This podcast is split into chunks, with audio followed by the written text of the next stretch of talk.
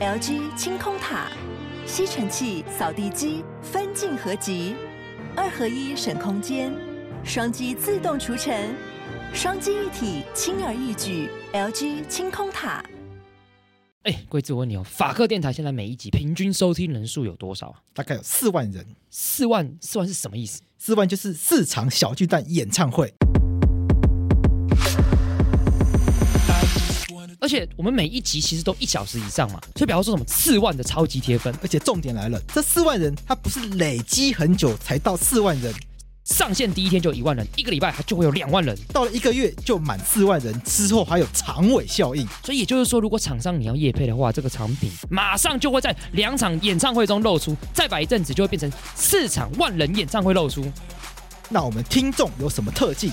他们会积极行动，想要让自己的生活或台湾社会变得更好，但这是很广义的。例如，把自己弄得更懂更多知识，或者是弄香一点，或是家里变干净一点，都是广义的变得更好。那么，听到这边，听众如果被我们打到了，突然想要找我们 Podcast 口播该怎么办？去节目资讯栏点击法科电台的传送门连接，里面有节目合作资讯。欢迎来到幼稚事务所，我是悠悠，我是桂智。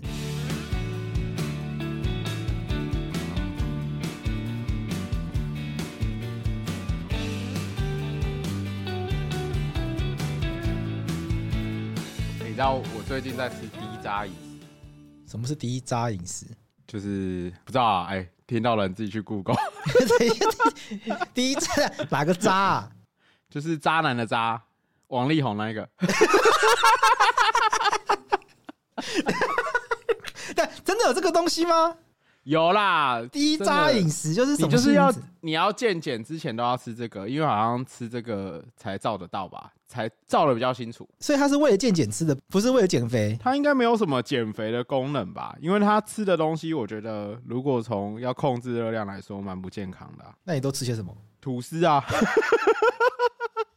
吐司，对啊，OK，就是低渣食物可以吃的就是肉跟鱼的话，去皮去筋的肉类，然后把它搅碎。OK，蛋要吃除了油炸跟煎以外的东西，蒸蛋、蛋花汤。然后豆类可以吃，牛奶不行。那你这个吃多久了？就我礼拜四要做，所以吃两天。OK，干超痛苦的。我昨天第一天嘛，对，我脑海就一直浮现韩式料理，韩式料理，韩式料理，咖喱饭，咖喱饭，咖喱饭，炸鸡，炸鸡，炸鸡。所以就只能吃吐司。我骑车回家的时候，看到肯德基的时候。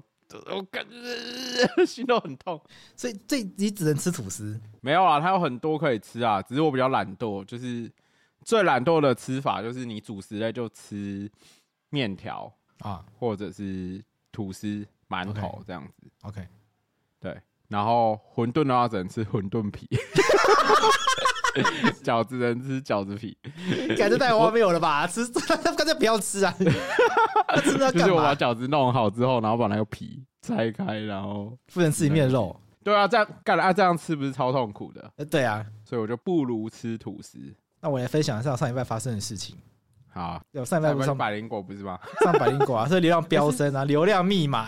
哎，真的很猛哎！你上了之后，那周是跳到十一嘛？对。然后再来是十七，呃，从十一变十二，慢慢慢慢下滑。刚刚看是十八，好了，总之上百灵果就很爽，就是又蹭到流量密码，又又再度回到前二十。哦，哎，你看再度，再度啊！啊，去年年底有啊，讲公投的时候，公投都上去啊，那百灵果上去。你们是上台东都没有这个效果，台东比较废。没有，我觉得是客群不一样，客群真的不一样。你们你们去台东对排名完全没有帮助，去台东就是路爽的，啊，就是路爽的。跟李依晨抱怨一下，怎么代课量那么差？好 好好，要跟他抱怨一下。好了，我们先处理一个问题。对，我们今天荧幕上面有我们曾经的来宾健健，健健一个带两两招去带把葱啊，硬要播，硬要有一个音效，硬要一个不要。健健去台北工作嘛？对，我上来台北工作，顺便来找贵智讲一下最近发生的事情。对。渐渐的那个线动前阵子有一波抱怨，对，就是好，渐渐你讲一下你发生了什么事？我就是去台中买一只二手的棚灯，然后结果去台中买，你是在网络上买还是？它就是二手的，然后我去台中面交，去面交哦。对，然后面交完之后，嗯、当天我离开，就是他已经给我之后，我面交完灯是没有问题的，然后我就先离开了。但是我发现我离开过大概两大概五分钟左右，就发现他没有给我充电器这这个东西。嗯，然后就打电话给他，我才离开不到五分钟哦。哎、欸，这个还好吧？没有给充电器，那个买 Apple 手机也都没有再给充电器啊。哎、欸，不能不能这样讲吧？不一样东西，不能这样讲 啊。东西那一支灯原价要就是七八万块，太贵。人家那个是专业的灯呢。Apple 不是专业的手机，所以还好。不是这样讲，我也不是这样讲，不是不一样，不一样。那一个充电器就是要五千五百块。啊，你的充电器就要五千五百块呢？Apple 豆腐头没有那么贵。通常买那个灯是会附充电器的，就是它整组啊，灯、电池跟充电器都是它原厂的东西。正正常来讲，买电器都会附充电器啊，就 Apple 这种才不会给你充电器啊。哎、欸，没有，我跟你讲，三星好像也开始要这样子，三星也要这样，真假的？真的，因为我这阵子就是我都是用 Android 的手手机，对，然后这阵子在爬那个 S 二十二。嗯，然后他就说什么 S 二十二有可能就是它之后的头会变成瓦数比较高的哦，OK，所以他也不付了。然后看妈的，好的不学学人家这种陋习。但正常买那个家电的，就是成吸尘器或什么那个也都是会给。家电应该要给，对，家电通常都会给。现在这些手机消费型电子用品，他们不给是有逻辑的，就是说要环保，因为这种充电器他说你都有一大堆。对，因为以前买的充电器你其实都可以用。对，可是家电有可能有它特，对它的特别的规特规的，对你根本买不到啊。就是你要特别再去找那个东西，嗯、它它有那个电压，每就是每一个都电器的电压都是不一样的，嗯、所以头可能也不一样啊。对，所以你用其他东西充不同的电压，它可能会坏掉。嗯，对，所以它一定是特贵。你有经验？对我就是乱跌头。你知道我小时候很蠢，就是我。搞不到一百一跟两百二，然后就妈的看给他印子。但你家里怎么会有两百二的插座？有些有些你在接线的时候，水电是不是有接特殊回路的时候就可以？哦，OK，OK。Okay, okay. 反正我他妈的那时候，哎，想说我把它搬。你没有被妈都打一顿吧？哎，插下去滋滋坏掉。没有啊，没有没有被发现。哦，那充电器没有附充电器，然后呢？然后他我就说我绕回去跟你拿，因为才离开五分钟，应该不会离很远。对然后他就说他已经离开，不方便。对对，然后哦，你觉得他是忘记了？对，我在猜他应该是忘记，或是根本没有这个东西，有可能啊。嗯、然后他就说隔天，我就说。他就说隔天要寄给我，嗯，因为那时候十二月二十八，哎，二十八号吧。他说二十九号要帮我寄，然后寄到一月六号晚上十点才帮我寄出，嗯，然后中间他就一直说他工作忙，然后一下说他带家人回娘家，然后一下说他在照顾小孩很忙，对，反正就是。好，如果真的是照顾小孩，可能真的很忙了。现在快要当了，先先帮自己开脱。你不要自己抢先坐上奶爸位置。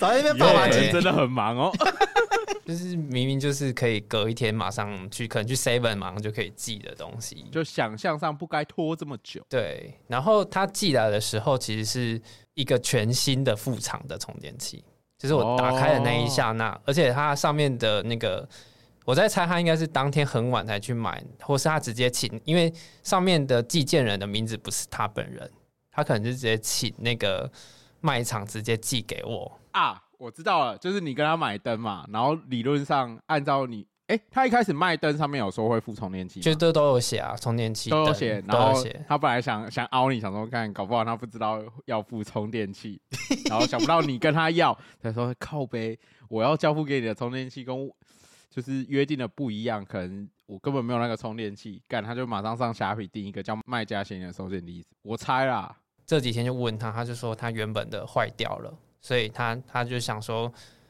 然后他就说他已经拖那么久，他就要再弄一个新的给我，就是新的副厂的。那他就老实说就好了。对啊，他就说不讲，他就一开始都不讲。对啊，他就直接说我面交的时候忘忘记拿给你，然后我回家的时候，哦，你跟我讲的时候，我发现我这个东西坏坏掉，不好意思给你，所以我上网订了一个副厂给你。如果他好好的跟你讲，你应该也觉会。我就觉得还好，你就一开始就跟我讲这件事，而不是我收到了之后。然后我收到之后，我就还说为什么不是原厂？然后他我打电话给他，发讯息给他，他都不回，所以我后来才上网发文这件事情。渐渐超气的，他立刻私讯我 说：“哎、欸，有这紧急事件。”对，我就我就说 超生气，对，我就很生气，我就想说，到底这个可不可以，可不可以就是弄他或怎样的？其实我觉得要要分好几个层次来讲，因为按照现在事实，不太确定对方到底是怎样子，因为还有我们刚刚推敲还有一个可能啊，对，就是另外一个可能就是他本来就是跟你讲好是原厂的，所以按照这个契约，他应该就是要给你原厂的，他有可能早就知道自己的充电器坏了。哦，所以他就要唬小你，然后他就是要赚这个差价，有没有这可能？有可能，有可能啊，因为原厂一个五千五千五百块，副厂的一个可能才几百块而已，对，那个差价有点多。好了，帮庶民问这样子有没有诈欺啦？他被骗呐、啊，渐渐觉得他被骗呐、啊。我的判断，他比较像是假性的财产犯罪。哎，不要诈欺的话，给这个 检察官立刻不起诉。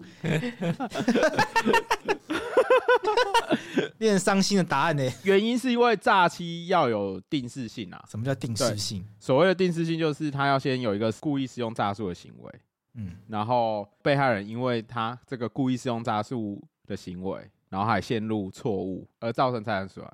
那他下笔上就故意不写这是呃说这是副厂的、啊，所以我觉得如果从庶民的角度啦，就刚刚唠了很多法律名词，我觉得从庶民的角度，就是第一时间大概会觉得被骗，那觉得被骗。的状况，他很有可能会是他在上面标明是原厂的，然后可是他故意卖副厂或其他的东西给你，这样子比较有机会叫诈骗。我觉得这样子可能比较有机会，可是就是他骗，因为他没有标，对他没有标是原厂的，他没有标是原厂的，他就故意不写，他没有写不写，他也没有写是不是副厂。可是我当时有问他说，就是所有的配件都有没有在？就原厂，嗯、就是我只有跟他说，是不是所有的盒装配件都在？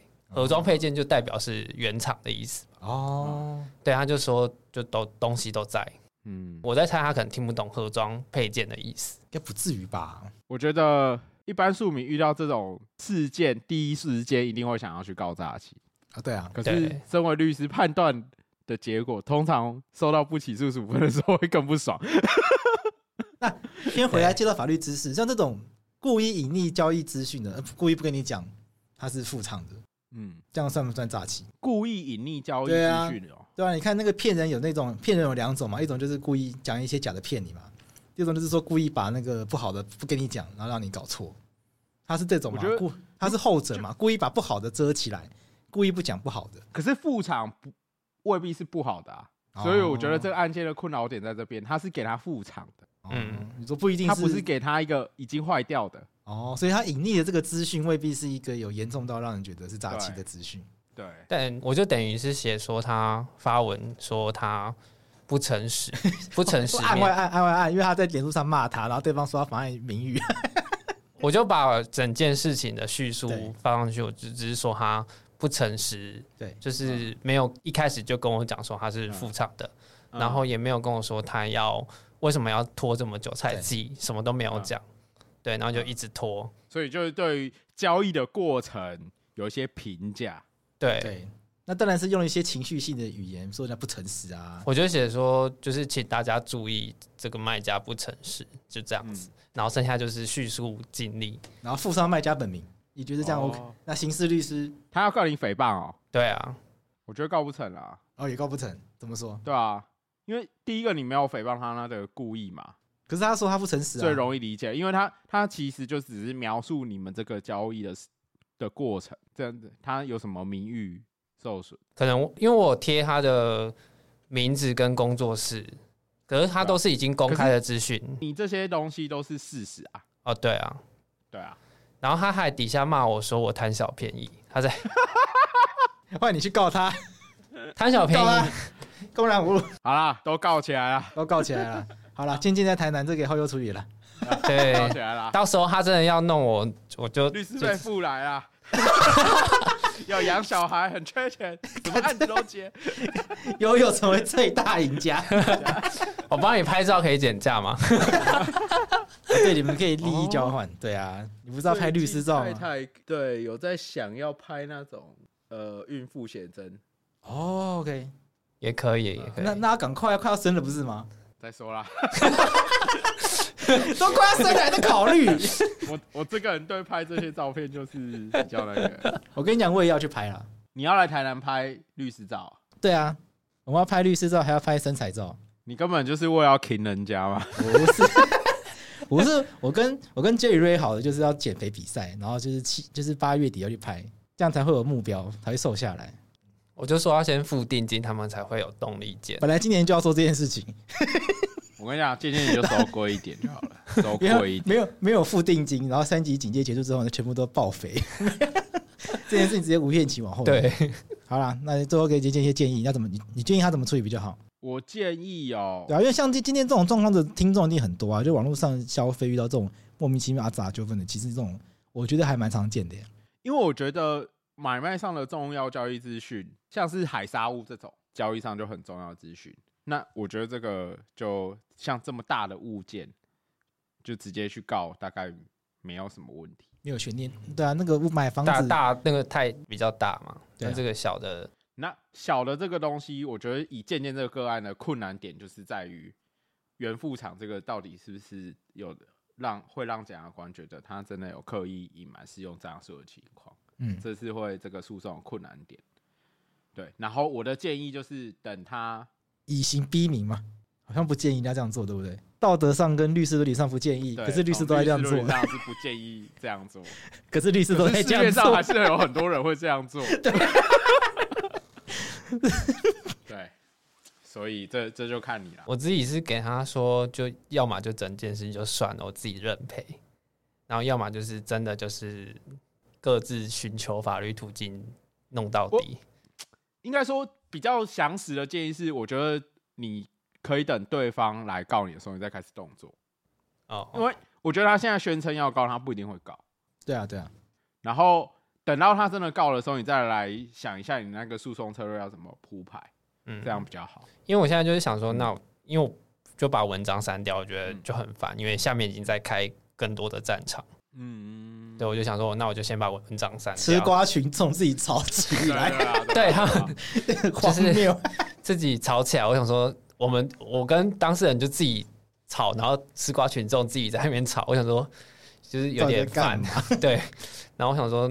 那我就先删掉，然后我也跟他说，整件事情算了，我就删，我先删文，然后你自己再看你要怎么决，就是决定。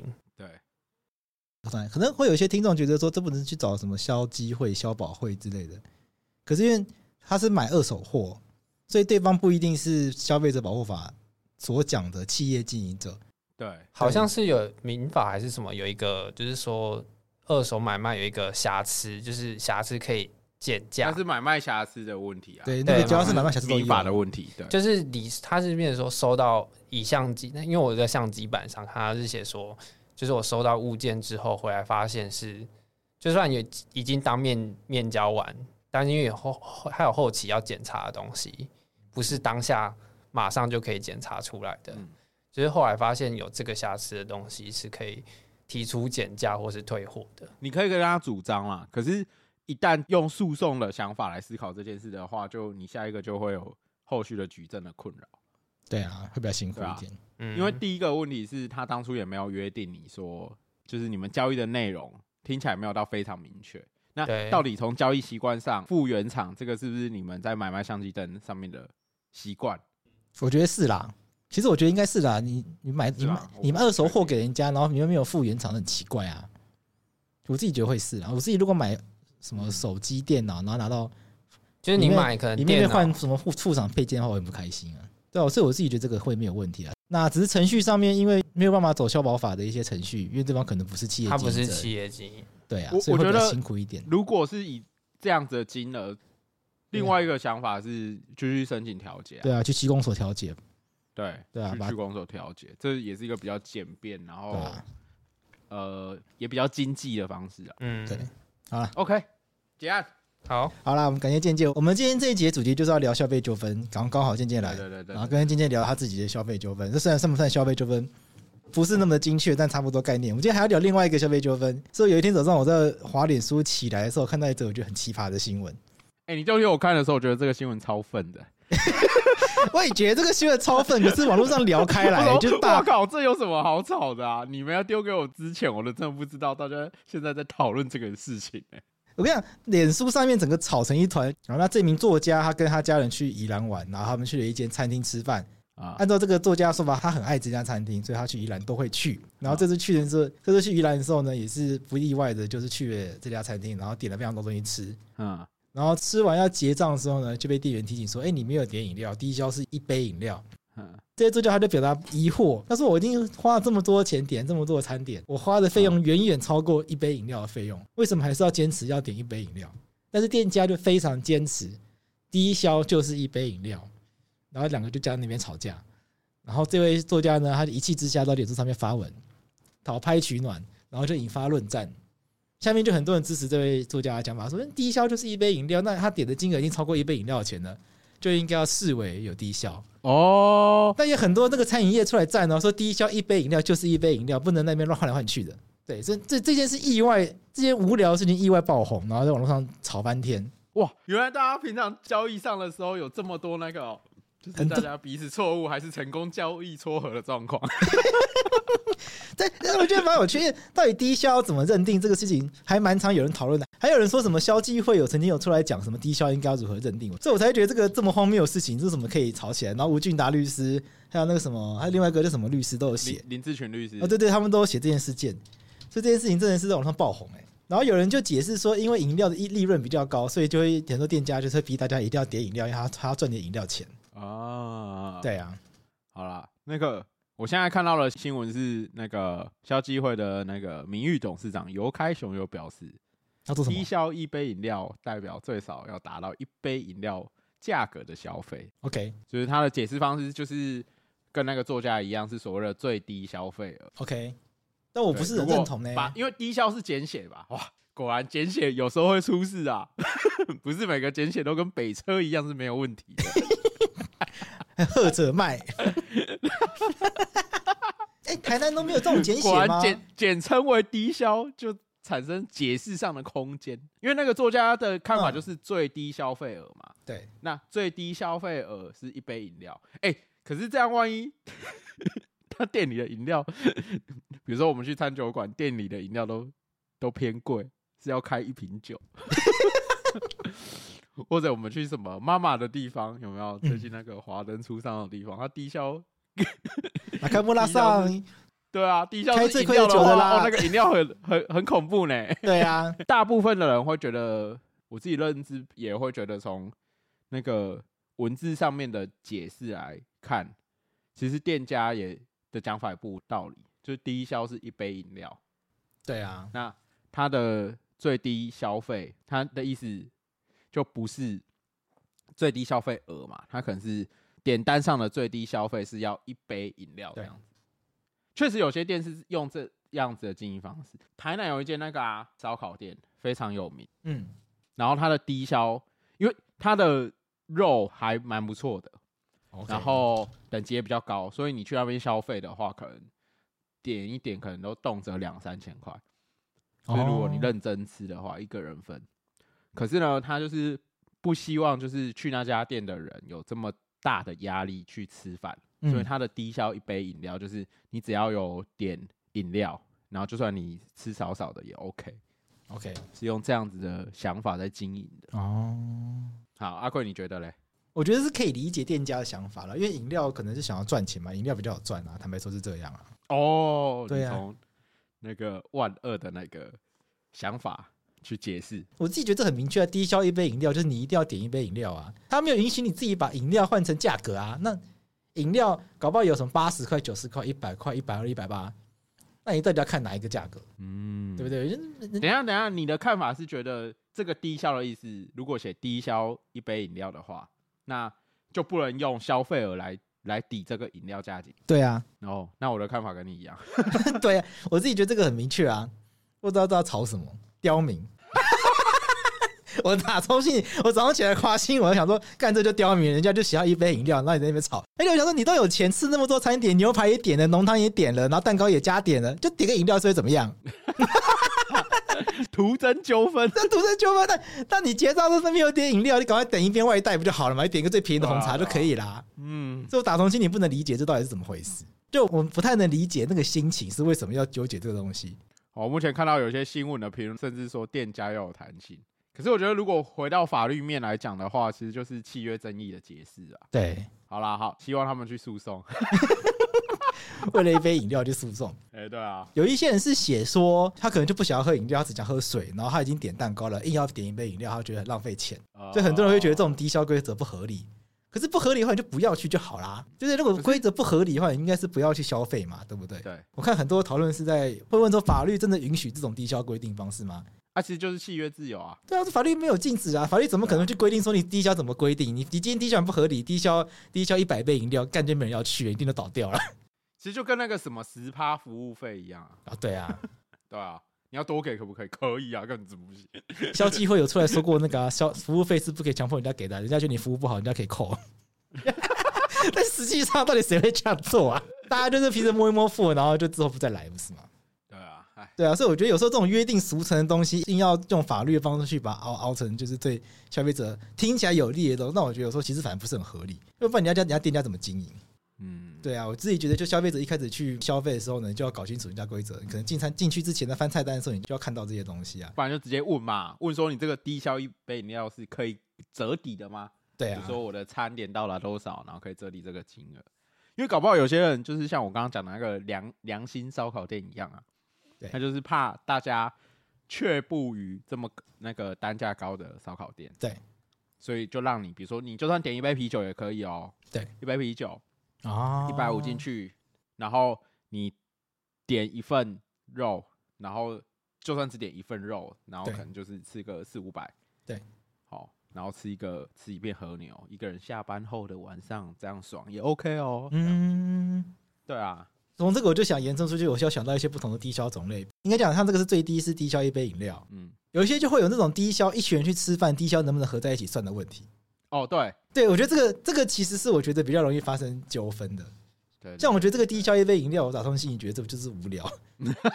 假设低消一个人三百，我们今天四个人去，那低消不是一千二？那有一个人他就是不饿，他是在陪聊天的，他就点了一个八十块红茶，那其他的每一个人都点五百块的。牛排好了，今天吃了什么牛排、猪肉排？对，所以假设假设结账就已经两千块，随便讲。对，那就过低消啦。有些店家会出来说，这个人就有点八十块不行，他要他要补两百二，那他就。哎、欸，我觉得那个有时候都是店员在瞎 瞎闹，我跟你搞不好老板没有这样想。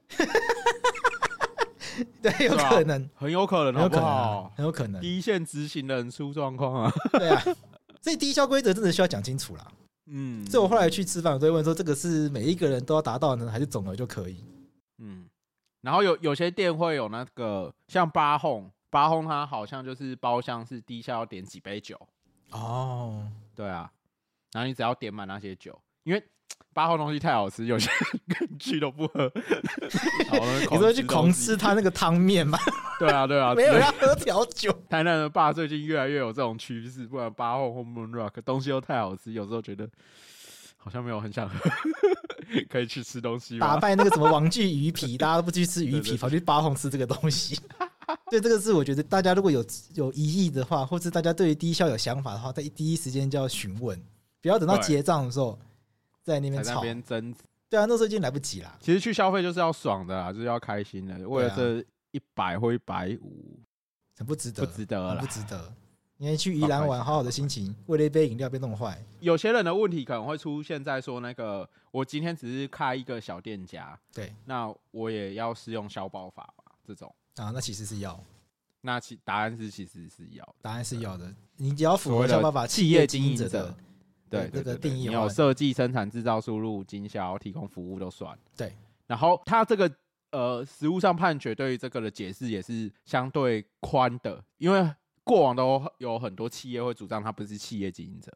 对，那可是历来的判例这样解释下来，就算自己开一间火锅店那种都算。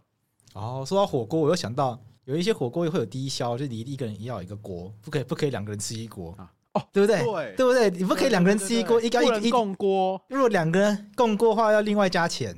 对，通常是共锅要加钱。对，它意义意义是一样的嘛？你一个一个人一锅嘛？你没有你两个人吃一锅的话，你那一锅要另外加一个不知道干嘛的钱。嗯，我觉得大家多帮一下店家想，因为店家开店就是要赚钱，人家不能开店赔钱。所以人家会设低消，他就是要保障他一定要有一个利润在。那你觉得他这个利润赚的不合理，啊，你就不要去吃就好了。或者你觉得你要怎样子进行消费，是不是可以跟店家参雄？哎，对啊，比如说像刚刚举例的那种每人低消三百，那你就问清楚说，那是不是？可以总金额到多少？通常都 OK 啦，通常都 OK。都 OK，但我有遇过不行的，哦、真的、哦，我有遇过不行的。但那个那家店比较好，他一坐下来就说他们是不可以 share 的，就一个人一定要点到。哦，他应该是我记得应该是酒吧啦，他就是一个人一定要点到一杯酒。那应该就是那孕妇不喝酒怎么办？靠！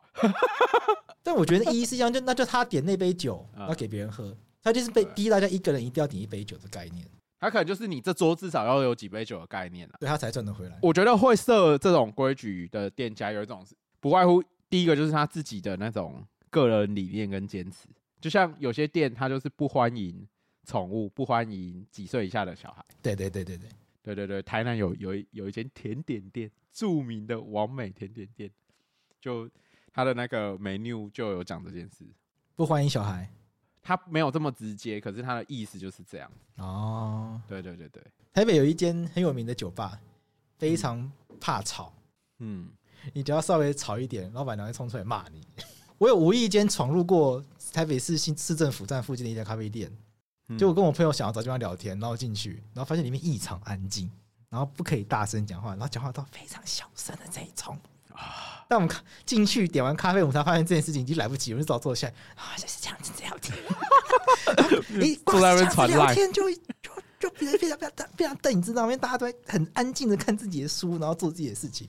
就我们在那边，然后我们稍微哈，然后就被另外提醒说啊，我们这边要保持非常安静，可以聊天，但是要非常小声。哇！所以就是开店人的风格，就每每一家店都会有自己想要追求的理想，他想要营造的气氛，然后他想要提供给这个餐客的的服务嘛。有些餐厅会坚持他的肉就是要怎么调味，你来我这家店就一定要吃什么东西。有一些咖啡店就觉得我卖的是咖啡，你不可以只来吃蛋糕。有些蛋蛋糕店会觉得我卖的是蛋糕，不可以只来点咖啡，他会觉得被羞辱。对，我觉得大家状况是这样，所以我觉得大家真的是去之前就搞清楚人家的消费规则。那你不接受，你不认同。那就拜托你不要去消费，好 对，不要进去，然后发现消费规则跟自己期待不一样，然后就强迫人家一定要按照你的期待去遵守。我觉得这个是非常没有道理的事情。今天要讲低消，然后就随手查了一个有趣的判决，查到什么？我就查到一个九零年代的故事。这家卡拉 OK 应该倒了，所以应该直接讲判，因为判决有出现名称。九零年代就是有一个开了一间神仙屋卡拉 OK 的老板，神仙屋卡拉 OK，对对对，然后。感觉他就是那种有点像华灯初上里面会出现的那种类型的卡拉 OK，或者是茄子蛋 MV 里面会出现的那种卡拉 OK。嗯，大概然后还有一种想法，然后老板有一天进去店里就发现他的房东在跟一个朋友吃东西喝酒。对，然后他就去跟房东的朋友说：“哎，低消三百要付哦。”然后你知道那个房东的朋友 就不爽付，他说什么？没有，他不爽付哦，然后那个老板不爽，就捶他，就直接开扁了，直接开扁了，扁完还叫他签本票，然后刚遇到黑道，很有可能吧？然后对啊，都遇到黑道吧？签了一张三百块的本票，本票，本票本票执行都没有三百块钱，没有哎、欸，被打人是说他是签三百万。哦，他签三百万，对对对，可是后来综合证据，结论上他是签三百块的本票，我觉得很美来，好美来，好笑。我觉得那个老板就是不爽啊，就是不爽。你看，你为什么你可以不付？啊 啊，OK，所以啊，大家还是不要太冲动啊。好，大家真的是没有必要为了低消这种事情惹得自己身心，我还还贴上网络上面讨拍，然后讨拍不成，被一堆人狂骂。嗯，因为这种事情一定是两面嘛，一定有人挺你，然后一定有人骂你嘛，那最最后不是弄得很难看吗？何必呢？对啊，对啊，对啊。那坦白说，你觉得这家店这个规定不合理的话，你日后不要再去就好了嘛。对啊，对啊，对啊，因为这个真的是法律没有规定说一定要低消怎么样规定才是可以或不可以的，没有人这样规定的啦。嗯，因为这种东西本来就是让市场自己决定嘛。这家店低消很莫名其妙，那就大家不会去，他就自己倒掉嘛。嗯，那如果他是 TCRC 的话，跟他怎么定，大家都会去啊。对、啊，讲难听也是这样嘛。改成低消三杯酒，哦，去啊，去 TCRC，怎么可能只喝三杯啊？他低消十杯酒都去，喝到挂掉。哎、欸，应该要改成什么？每个人低消三杯酒，okay. 这样就是可以成功略减很多排队人潮。哎、欸，真的哎，对啊，这样子我们这种去才有的才有位置。我们这种真的很容易没有位置哎。对，我们这种真正懂得酒的美味，对，懂得品酒，然后然后有能力喝大量酒的 酒的人，这种 这种高级的上流的，进过亚洲前五十大的，应该要保留给我们这种人吧？不要再不要再那些观光客了，进去那边打卡喝一杯，然后喝不完就走掉了啊啊，那个真不行啊！要给我们这种有品味的人啊！好了，那下一个话题，好，下一个话题。前阵子呢，就是有一个那个在 PTT 上面很我看到了很愤的新闻。我怎么今天今天专聊愤新闻？我聊一个，你聊一个。那个前阵子有一个太太啊，嗯，她就是买了平板，可是她怕被老公骂。对啊，你说她，你说那个女的买了一个 iPad，她担心被老公骂。对，不一定是 iPad 啊，搞不好是 Samsung Pay 啊，这样，反正买 Samsung Pay 还被骂，这到底要干嘛了？哎呦，反正他就买了平板，怕被抨击说浪费钱，嗯，然后他就异想天开了，利用那个拾得遗失物的规定啊，嗯，反正半年后没有人领取，然后就可以归属拾得人嘛。然后他就想说，他就把那个去报遗失物，然后他说，嗯，半年后我再来领我自己偷买的 iPad，其实还蛮聪明的，从来没有想过这个方式。他他买 iPad 怕被他先生发现，所以他就要骗他先生说这是捡来的，所以他把他当遗失物送到警察局去，然后六个月后要去把他领回来，说哦，我捡到 iPad，警察局通知我来拿回去，我获得一个免费的，他想骗他先生，然后很奇葩。然后看遇到一个很坑的警察，有有点过分贪小便宜的警察。OK，我觉得他的心态应该算是贪小便宜。那警察怎样？可是他就是利用法律上的漏洞去贪小便宜，所以是违法的啦。嗯，过了几个月，然后那个富人就被通知说：“哎，找到失主了。”什么意思？你说警察跟富人说找到失主了？对，OK。警察跟富人说找到失主了，然后那个失主就是警察自己假扮的。警察在干那台 iPad，OK，对，然后哎、欸，我不知道你有没有捡到东西拿拿去警察局过。我他通常就是你是真的实得人，然后他会颁一张那个感谢状给你。哦，真的？哦？对对对对，因为我捡过信用卡。OK，对我有一年去那个什么秋奥的时候，然后在去秋奥的路上，在公馆的地上捡到信用卡。OK，然后我就有。领到那张那个实得遗失物的证书，哦，证明我是一个善良的好宝宝，就是鼓励大家捡到遗失物要送给警察。结果这个警察就 哇塞，公民楷模呢！对对对，这个那个警察就跟 好人好事代表，你是公民楷模啊！你的哇，台南是台南县狱警乡好人好事代表。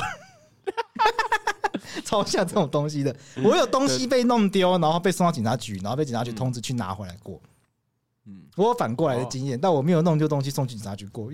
哦，这两种经验其实我都有。OK，那去去警察局拿东西的话，要要填一些单子，要证明你要切结，说这一定是你的什么什么的。对对对对对对对。然后反正因为你是好人好事代表的时候会通知你嘛。对，所以那个富人接到公文通知的时候，想说：“干，我的 iPad，我的 Pad 怎么会不见？傻小。”本来想要骗老公，现在只能骗老公。我是好人好事代表。对，反正呢，他就马上打电话给那个警局询问，然后。警局的人接到电话，就跟他同事讲说到底是怎么回事，然后干 iPad 的那个警察才惊觉东窗事发，然后赶快要把那个电脑带回分局，然后再重新过那些程序跟文件，嗯，这样子，对，然后假装自己是从保管室拿出来的等等，然后要通知那个呃红心妇人领回，OK，可是后来分局就觉得太怪了，然后就是发现，OK。哦，然后就用贪污治罪条例送办，这么严重哦？这有到贪污？这这我以为是业务侵占而已。没有没有没有，因为贪污治罪条例，因为警察是公务员，这没有问题嘛。对，好，然后就会适用贪污治罪条例。那贪污治罪条例第六条第三款，它其实有规定，好，窃占或侵占职务上持有的非公用私有器材或财物。啊，对，因为概念上来讲，假设你今天是窃占公用的器材，公家的东西会更重。然后像这个是非非公用的，可是他还是利用他的职务侵占的。OK，一直讲成窃占，窃占是不动产，不动产。对。然后像他这样子的状况啊，其实。这条是五年以上的有期徒刑。哦，等下一个 iPad 要拿到判判到五年。对对对对，干当公务员考上那一刻就是责任的开始了。你们的罪都比人家重啊，傻傻的。我们相信很多听众是公务员。哎，五年很重哎，很惊人啊，很重很重。哎，你这样子，我上一集跟大家说什么酒驾判很重，撞死人至少判五年。干他干他干一台 iPad 就判五年的，这样酒驾听起来一一点都不重。而且这是以上哦，以上哦。OK。可是他应该有解套的空间呐，就是以一名刑刑事律师的经验来看，因为那个贪污治罪条例里面本身就有一些减刑的规定，比如说你自白可以减刑啊，你侦查中自白，然后主动缴回相关的财物可以减刑。啊，先减一半，对，然后比如说假设是有共犯的状况，你把其他人咬出来，你也可以减刑，OK。然后它还有一个条文是说，假设情节轻微，然后所取得的利益啊，不正利益或者财物是在五万块以下，就是轻微。他所谓的轻微就是五万块以下的话，那也可以。iPad 有，哎，那还要区分呢。现在 iPad 最高级的顶规的超过万块。对啊，所以 看还好今天你看是不是伸手配就比较没事。干他今天如果侵占的是一台 Mac，GG 啊，GG GG，干了直接爆掉，干了三四张显卡，GG 啊。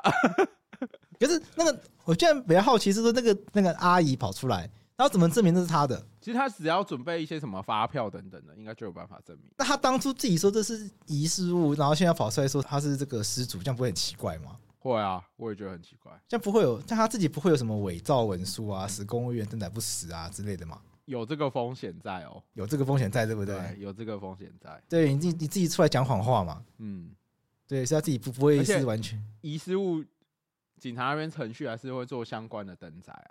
对啊，对啊，这个这个部分就没有相关的后续新闻报道了。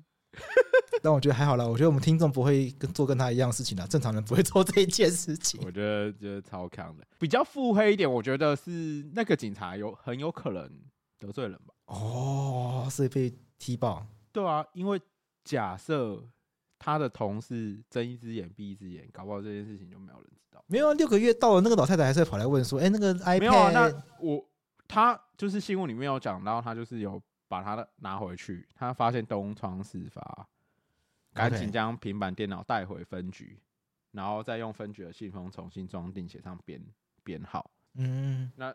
一般遗失物感觉不是警察很重要的业务，可是至少会上个密封签吧，就是盖一个章把它密封起来。对，对，对，所以那密封签有被打开的话，就不太妙啊。嗯，我觉得还是很有可能，应该有一些其他的，就是新闻没有报道的纠纷，那才会被这样子揪出来。我猜啦，我自己是比较关心这个阿姨在家里到底是多么的弱势，买一个 iPad 还要怕被发现，这个比较让人在意吧。天哪，到现在都已经到这个年代了，还有女性是这样在过生活，我真的觉得一把鼻涕一把眼泪，怎么会这个样子？没有毫无经济自主权可言。说哎、欸，说到女性过生活，我最近那个有一个，不过我已经解决了，因为要过年了嘛。对，因为今年身份不一样，过年就会遇到有一个问题，就是。到底，因为结了婚，你还没有结婚，可能不会有这种感受。就是结结婚的人，往往都会有一个议题，就是现在因为时代新女性啊，对啊，都会有一些，比如说什么所谓的那种婆媳纠纷。你现在讲的是是是老婆要不要老婆要不要回家的问题吗？对对对对对对对。啊，台湾就是太自由了，连这个都要吵。开玩笑的哦，开玩笑的，警报警报，直接演上出现在曾博那个。影片上面后就直接开始走延上路线。哎，其实这个问题就是为什么结了婚就不能在原生家庭过年？对。对，然后关于这个问题，我今天刚好滑 IG，然后那个有一个叫那个孩子睡了。啊，这样对对对。然后他们去年去年我记得好像 EP 四七跟 EP 四九，因为我今今天刚刚听，然后就去年他们的那个就是女生的主持人就有说她不回家过年，她的状况，她所主张的、哦、听起来比较像是他觉得过年没有意义，他就是一个法律上有排定假日的日子，那为什么一定要这一天就像一般的假日，我可以自己过，我的老公也可以自己过，为什么一定要去到？可能陌生的环境啊，或者在那样的时空环境去到另外一个地方，OK，类类似这样子。然后这个我就衍生一个想法，想说，哎、欸，奇怪，像过年这种假期，它在劳基法上是国定假日嘛？对啊，对对，提醒大家，国定假日的话，就是如果加班的话，钱可以可以 double。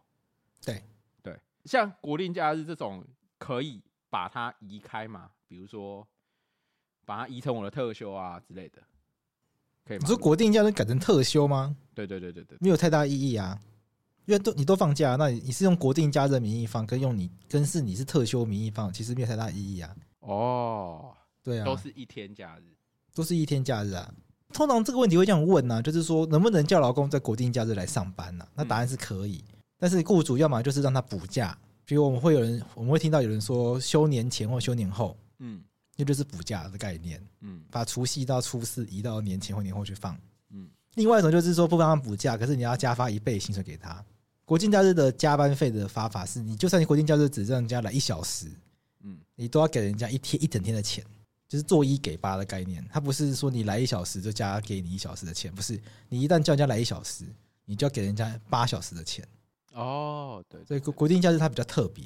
哎，其实我会有这样子的想法，其实。因为我今天在听那集的时候，就会发现，因为男生大概没有什么想法，就是你可能除夕初一就大概是在自己的家里过，就是你不需要做太多改变，嗯，因为这件事情，虽然我今年还是技巧性的，就是也不用太多改变，因为我我利用就是被那个也不要说父权啊，可能就是比较有传统习惯的岳母。就岳母比较有传统习惯，所以岳母大概也不想要女儿在除夕初一就是回家。OK，所以我就是一个既得利益者。哦，我目前还没有遇到像那个我刚刚讲的那个 Podcast 里面他们讨论的问题。可是我觉得，就这几年，就是随着生活习惯的改变，然后小家庭越越来越多，然后就一直，比如说大家讲到过年，很常会讲说。比如说会被亲戚长辈问奇怪问题啊？对啊，然后或者是呃所谓的婆媳等等的问题，就是其实不一定会只发生在婆媳之间，你也有可能发生在那个女婿跟岳母之间，因为本来就是不常生活的人要一起生活。对对对对对对对对，在过年这段期间，哎，可是有些人是很喜欢热闹的，他就觉得过年很爽很开心，然后。可以见到很久不见的人，就每个人的状况都不一样。然后我就今天就在想说，假设过年它是一个放假假日的概念，嗯，为什么它不能像就把它变成一个假日的概念，然后它可以任意的移动？哦，你是说让劳工自己选要哪天放，是不是？对对对对对对。哦，终于听懂了，难怪你会讲特休，因为在法律上面特别休假，它的重要性在于劳工可以指定往哪一天放。对。可是国定假日。是国家定好的，大家全国一起放。对啊，我就想说，我们现在就是国定假日就是春节，然后往下就二二八，二二八，然后清明嘛，对，清明跟同清明跟儿童节会绑在一起，所以变成一个连假。对，然后再就端午、中秋，对，后面就国庆。嗯，好，目前就这些，以前还有什么光复节啊、蒋公诞辰啊、国父诞辰 都没了，这这些诞辰都没有了。好，纪念不放假，对对，纪念不放假，没人要纪念了。我我的想法就是有点像这样子，就是假设为什么就是我们要按照国家规定的这些日子去放假？嗯，因为像过年很明显去看去到哪里都塞车，从小小的你全部的人都在国定假日一起放假，或者八九成的人不知道几成啊？因为像像我以前，像我有那个亲戚他们在那个电子公司上班，对啊，因为那个半导体。厂是不休息的，不能停的，所以他们的电子业很多人都会那个时候去轮班。对，可是大部分除了一些服务业在年节期间都还要上班以外，其实大部分的人可能年节期期间或国定假日都是休一样的时间。对，那台湾就这么小啊，全部都盯在那边的话，就我觉得，比如说有很多交通问题啊，等等问题啊，都针对这个国定假日啊，其实它有一个行政行政规则，它叫做《纪念日及节日实施办法》。嗯，这它其实里面有分成好几种，一种叫纪念日，嗯，像二二八它是纪念日，嗯，所以像就会有那种什么二二八纪念日、欢庆二二八这种就会有点怪，应该是悲伤的日子哦。对，它应该对它其实应该是悲伤的日子，但是就会有一些商家有点北蓝，他不太知道这个脉脉络。二二八是拿来纪念的，不是拿来欢庆的。对，所以这大家注意。所以第一个是纪念日，那纪念日就包括有国庆，然后什么国父逝世纪念日。那理论上国父逝世也不是一个值得欢庆的事情。当然现在可能没有人管这件事情了。那这是第一个。再来是民俗节日，像会不会有在假公逝世纪念日欢庆？哎、欸，好像可以。哎、欸，纪念日里面还有一个很怪，叫台湾联合国日，都不知道是哪里来的，你知道吗？不知道哎、欸，该不会是什么退出联合国日？十月二十四日，联合国成立的日子 哦。毕竟当年我们还是创始会员国。也是啦，也是啦。哎、欸，可是这个是陈水扁加进去的啊、哦，这么特别。反正我们我们不是联合国会员国，但我们却有个台湾联合国日，还有解年纪念日。好，这就是我们还有这边还有什么佛陀诞辰纪念日，就是有些纪念日，有一些纪念的。那再来就是民俗节日，像春节、民族扫墓节、端午、中秋、除夕、原住民族岁时祭仪。那那这个民俗节日，它概念就是说，因为这是跟民俗有关嘛，理论上要所有人一起放，它才有它的效果在。啊，对，所以这就没办法让大家指春节，理论上是大家要回家团圆。那如果爸爸跟妈妈跟儿子跟媳妇指定的春节是不一样的话，就没办法团圆啦。不是啊，我我我刚刚在他我前面的假设就是。就是目前的过年过节，我们不能用我们想象中的每个家庭的模式都是这样子，因为比如说有人单身，那有人可能是家里很多人要做其他的工作，对，或者有些人是小家庭等等的，对，就是我们传统的春节的，就是意义可能在于那种大家庭，然后大家很久不能见面，然后所做的团圆，预设的是这样子嘛，可是。现在已经刚凶下回瓦固了，哎，状况已经跟原本预设的这样子的状况。有些人他的预设是他就是不想要过年，他不喜欢那个气氛，哦，他可能想要一个人过。可是国家有这个国定假日，国家把这个国定假日就固定在这边，没有变动的权利。可是，些试想，假设我们把这个条件放宽，就是让他有变动的权利，嗯。那大家可以去调配他自己的假日。假设他是孤身的人，他就可以把他的这个，他就这段期间他继续去工作啊。哦，对啊，然后台台股那个证证券交易所继续开啊，等等的，就不用休息啊。工厂可以继续开啊，想赚钱的人可以去赚钱啊。他这个会有一定的困难。想想要团团聚的人，他就全家讲好什么时候大家把假排同一天，然后去开心的出游。更爽嘛？然后想要想要在除夕到初四、初五这段时间，所谓的传统春节的人，那你们就全家一起把家请在这个时候就好了。我觉得这点困难，因为即使到了工商社会，整个社会的整体作息是有个规律的嘛。就大家到过年，看看大部分的大部分的公司，包括到法院，到过年前都超忙，因为大家赶结案嘛。那过年这段时间，所有人都不会上班嘛，所以你可以得到真正的休息。而且一般劳工，你要他请这个长假，请一个礼拜可能都很困难。所以我觉得还有它实际上困难啦，就你把你把过年的这个国定假日全部改成特休，全部交由劳工个别来指定的话，第一个他可能达不到他想要的这个休息效果，第二个是他可能会跟这个民俗文化的背景脉络有个断裂嘛，因为春节就是什么呃除夕夜不是有些什么除夕夜什么守岁的故事吗？你不可能挑其他日来守岁啊。那端午节他就一定要节气到端午这个节气他才可以有，中秋节不可能去选一个新月的时。痛恨那个中国文化，然后我就是不想过这个春节。哎，你这个其实国家对我的迫害啊！其实，其实这件这个东西确实是是可以讨论的啦，但是我觉得它不会放在让劳工自己去指定这个方向来讨论。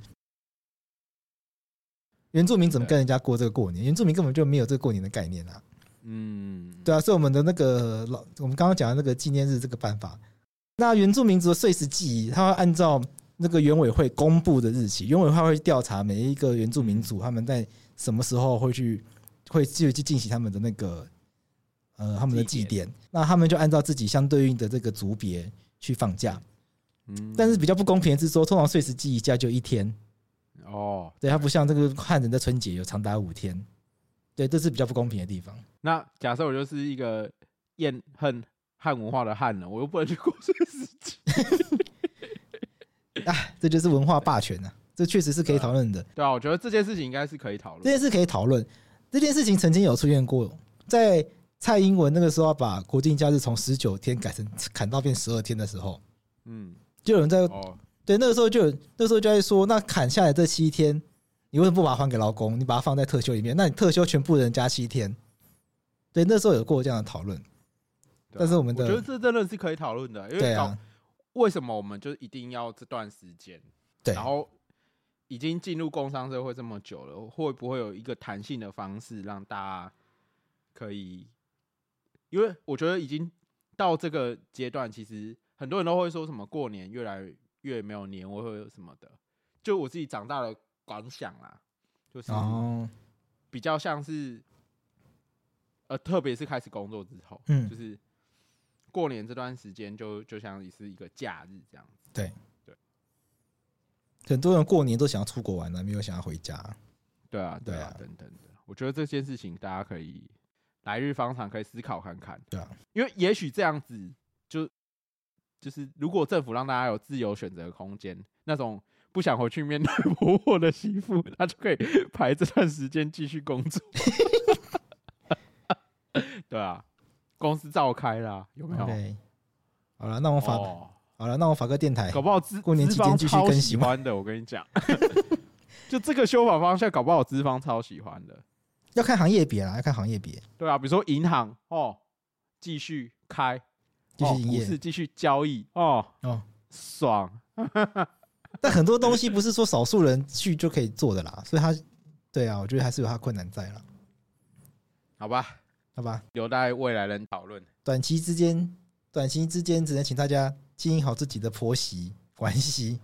短期之间，只能请大家经营好自己的家人关系。好了，那今天这集差不多了。好了，我们过年前最后一集幼稚事务所就到这边，祝大家新年快乐！祝大家新年快乐！那就先这样啦，拜拜，拜拜。